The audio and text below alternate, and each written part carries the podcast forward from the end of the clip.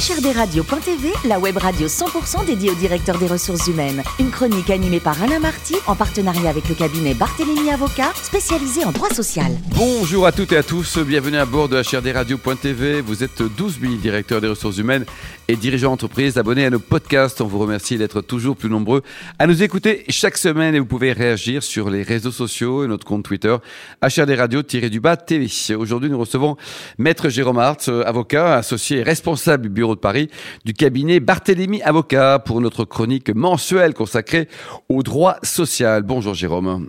Bonjour Alain. Alors aujourd'hui, nous parlons des alternatives au licenciement économique, n'est-ce pas? Vaste sujet. Hein c'est un très vaste sujet, c'est un sujet euh, d'actualité euh, dans la mesure où effectivement, il faut replacer euh, ces dispositifs nouveaux pour certains dans leur contexte parce que les alternatives au licenciement économique peuvent, on va dire, sauver l'entreprise, voire être une mesure alternative pour éviter les licenciements économiques. Pour commencer, je voudrais partager avec vous quelques chiffres liés au licenciement économique économique. Au 6 décembre 2020, euh, le nombre de PSE avait augmenté de 84% par rapport à l'année précédente, 380 euh, contre 701 pour vous donner une ordre d'idée.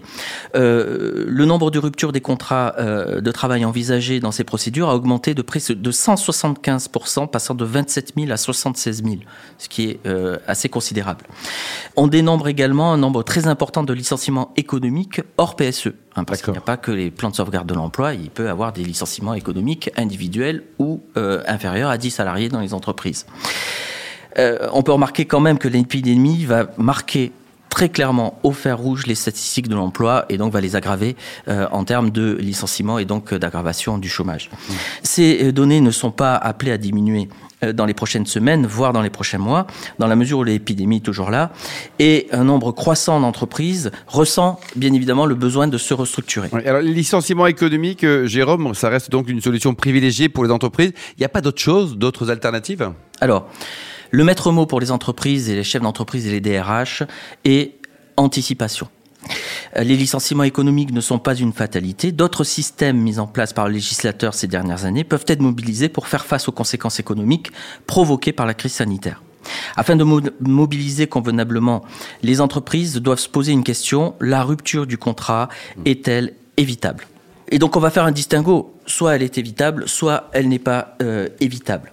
Donc euh, effectivement, si elle n'est pas évitable, on a un nouveau régime qui est en vigueur depuis la fin de l'année dernière, qui va permettre en réalité de euh, de maintenir l'emploi dans l'entreprise et de permettre à l'entreprise de reprendre progressivement, de sortir du chômage partiel et de reprendre progressivement son activité. Ça s'appelle l'APLD, l'activité partielle de longue durée. Alors cette façon, cette mise sous perfusion, c'est une bonne chose? Comment ça fonctionne?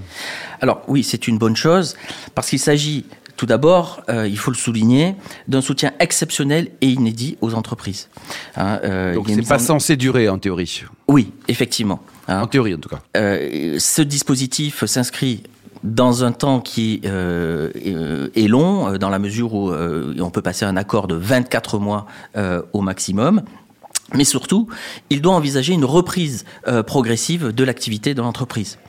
Il permet effectivement aux salariés de percevoir 70% de son salaire brut. Mm-hmm. L'entreprise, elle, perçoit 60% de l'indemnité versée aux salariés au lieu de 36% au 1er février par parce que le droit commun, effectivement, va réduire pour les entreprises qui ne sont pas dans le secteur, euh, dans les secteurs protégés, euh, événementiels, hôtellerie, restauration et autres, hein, toutes les listes, toute la liste qui a été déterminée par décret, euh, va passer à 36%.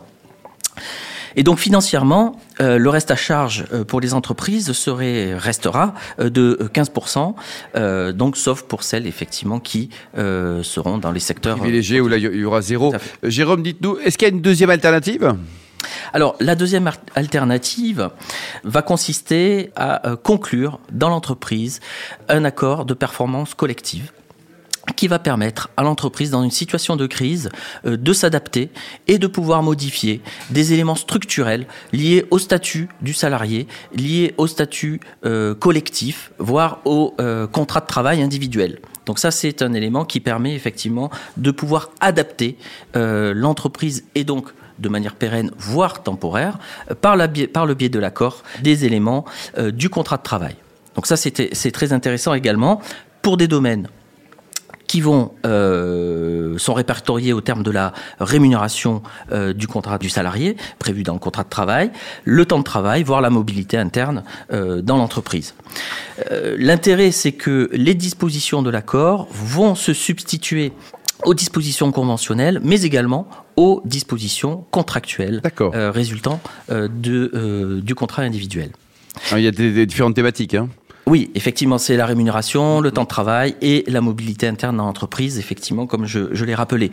Alors, ce qu'il faut quand même souligner, c'est que les salariés euh, l'accord ne s'impose pas en lui-même. Hein, et les salariés vont devoir accepter ou non cette modification à ceci près que s'il la refuse, l'employeur a euh, une alternative. Soit euh, il renonce effectivement à modifier, soit il pourra imposer. En tout il pourra l'imposer. Alors, si le salarié refuse, pardon, il peut pas forcément l'imposer, mais si le salarié le refuse, il pourra le licencier, mais ça ne sera pas un licenciement pour motif économique, ce qu'on appelle un licenciement sui generis, qui en réalité euh, permettra euh, à l'employeur de sortir euh, de la rupture du licenciement pour motif économique.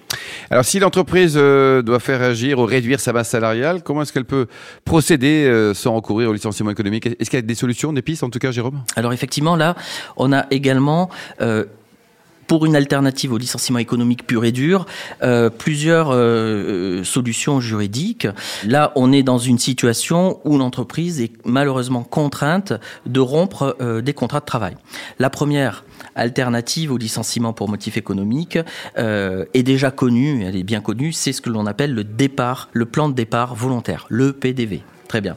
Ce mode de rupture, peut être associé ou non à une procédure de licenciement pour motif euh, économique collectif, avec ou sans PSE. Là, c'est un choix stratégique qui résulte euh, bah, de la situation euh, financière, économique, structurelle et conjoncturelle euh, de l'entreprise. Euh, il faut avoir conscience que dans le cadre d'un PV, d'un PVD, pardon, oui. les départs ne sont pas contraints, mais acceptés par les salariés. Il s'agit en, en, quelque sorte d'un appel au volontariat pour quitter l'entreprise en contrepartie de certains avantages, des indemnités, des, des mesures de reconversion. Et donc ça, ça permet quand même de, de on va dire, d'organiser un peu un tel dispositif qui doit être mis en place de façon particulière. On a bien compris qu'il y avait une notion de, de c'est maintenant, peut-être pas demain, en tout cas aujourd'hui. Et comment il doit être abordé? Alors, c'est c'est-à-dire que euh, on doit euh, l'aborder par le biais d'un accord collectif, voire de manière unilatérale après consultation euh, du, CSE. C'est une manière classique, bien évidemment. Hein.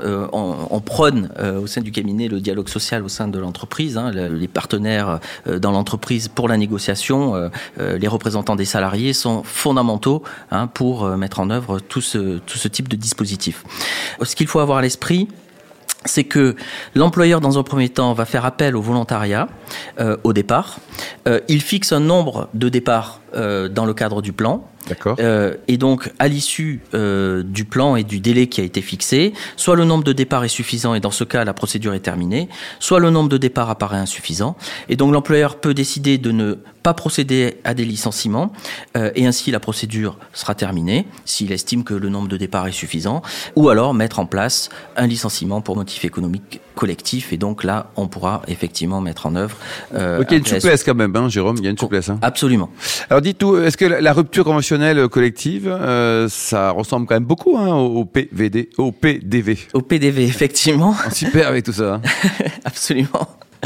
Euh, donc, oui, c'est le, c'est le, le, dernier né des ordonnances Macron c'est le dernier régime. Effectivement, la rupture conventionnelle collective résulte des ordonnances du 22 septembre 2017. Euh, en deux mots, la rupture conventionnelle collective est l'organisation de ruptures négociées au niveau de l'entreprise, non plus individuellement avec chaque salarié. Bien. Euh, elle est effectivement très proche du PDV dans sa philosophie, mais euh, elle se distingue dans la mesure où elle peut être complètement exclusive de difficultés économiques de l'entreprise. Donc, on peut l'utiliser dans le cadre de difficultés économiques, mais elle peut euh, être euh, aussi utilisée en dehors de toute difficulté. La rupture conventionnelle elle est portée également par un accord euh, collectif qui sera donc négocié comme à son habitude, soit avec des organisations syndicales, soit avec le CSE, soit avec euh, des salariés selon la, la, la, taille effectivement de l'entreprise, salariés mandatés euh, par des organisations syndicales. Alors il y a des mentions obligatoires, hein, je ne vais pas les lister, hein, c'est la liste euh, est, est relativement longue, hein, bien évidemment, euh, j'en dis quelques-uns, le nombre maximal de départ envisagé, les suppressions d'emplois associés, la durée euh, durant laquelle les ruptures peuvent être envisagées, les modalités de présentation des examens des candidatures et tout ce qui euh, est prévu bien évidemment par les textes et euh, par euh, le Code du travail. Donc il y a quand même beaucoup, beaucoup. Et l'administration, elle joue quel rôle dans, dans, dans la RCC Alors, euh, dans tous ces dispositifs, l'administration joue un rôle euh, fondamental. Hein, un régulateur. Voilà, exactement. C'est-à-dire que que ce soit pour la PLD, euh, pour la RCC, il va y avoir un contrôle de l'administration. Là, en l'occurrence, pour la RCC, ça sera une homologation qui devra être accordée par l'administration pour que l'accord puisse être puisse rentrer en vigueur et être nécessairement euh, applicable et donc euh, euh, euh, permettre les départs successifs des personnes qui seraient porteraient candidates et qui souhaiteraient quitter l'entreprise. Oui, donc l'objectif c'est quoi? C'est qu'on ait, pour résumer, beaucoup de souplesse dans ces différents dispositifs. Alors, il y a un peu de pragmatisme aussi. Oui. On sait que c'est une conjoncture qui est exceptionnelle, avec une crise qui est exceptionnelle, et on essaie de trouver le, voilà, le, le, le juste milieu, le, curseur. Absolument. C'est-à-dire que plus on se posera les questions en amont, et euh, plus, je vous l'ai dit tout à l'heure, plus on anticipera sur euh, les perspectives, euh, moins on se retrouvera acculé à devoir en urgence mettre en œuvre un plan de sauvegarde de l'emploi et supprimer des postes par le biais du licenciement économique. Donc il faut réfléchir à la situation non seulement de l'entreprise, mais également la stratégie que l'on souhaite mettre en œuvre. Et nous, nous sommes là pour accompagner les entreprises, pour réfléchir en amont et mettre en œuvre une fois que les décisions effectivement sont prises. Et ça, ça concerne de, la, de la peut-être pas la TPE, mais en tout cas de la PME, l'ETI, les grands groupes. Ça concerne, ça concerne. Alors sur ouais. sur les dispositifs euh, euh, tels que la PLD ou la PC, ça concerne toutes les entreprises. Donc il n'y a pas de, de distinction. Quoi. Absolument.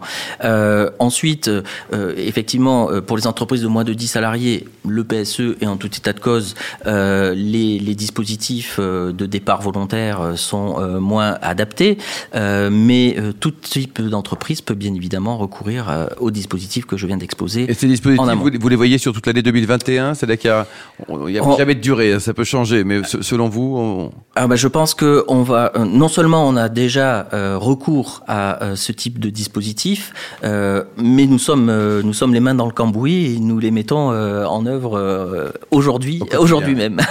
Merci beaucoup, Jérôme Hartz. Je rappelle que vous êtes avocat associé et responsable du bureau de Paris du cabinet Barthélémy Avocat. Fin de ce numéro de la chronique de HRDRadio.tv dédié au droit social. Retrouvez toute notre actualité sur nos comptes Twitter, LinkedIn et Facebook. On se donne rendez-vous le mois prochain, Jérôme, pour une nouvelle chronique consacrée au droit social, toujours en partenariat avec le cabinet Barthélémy Avocat.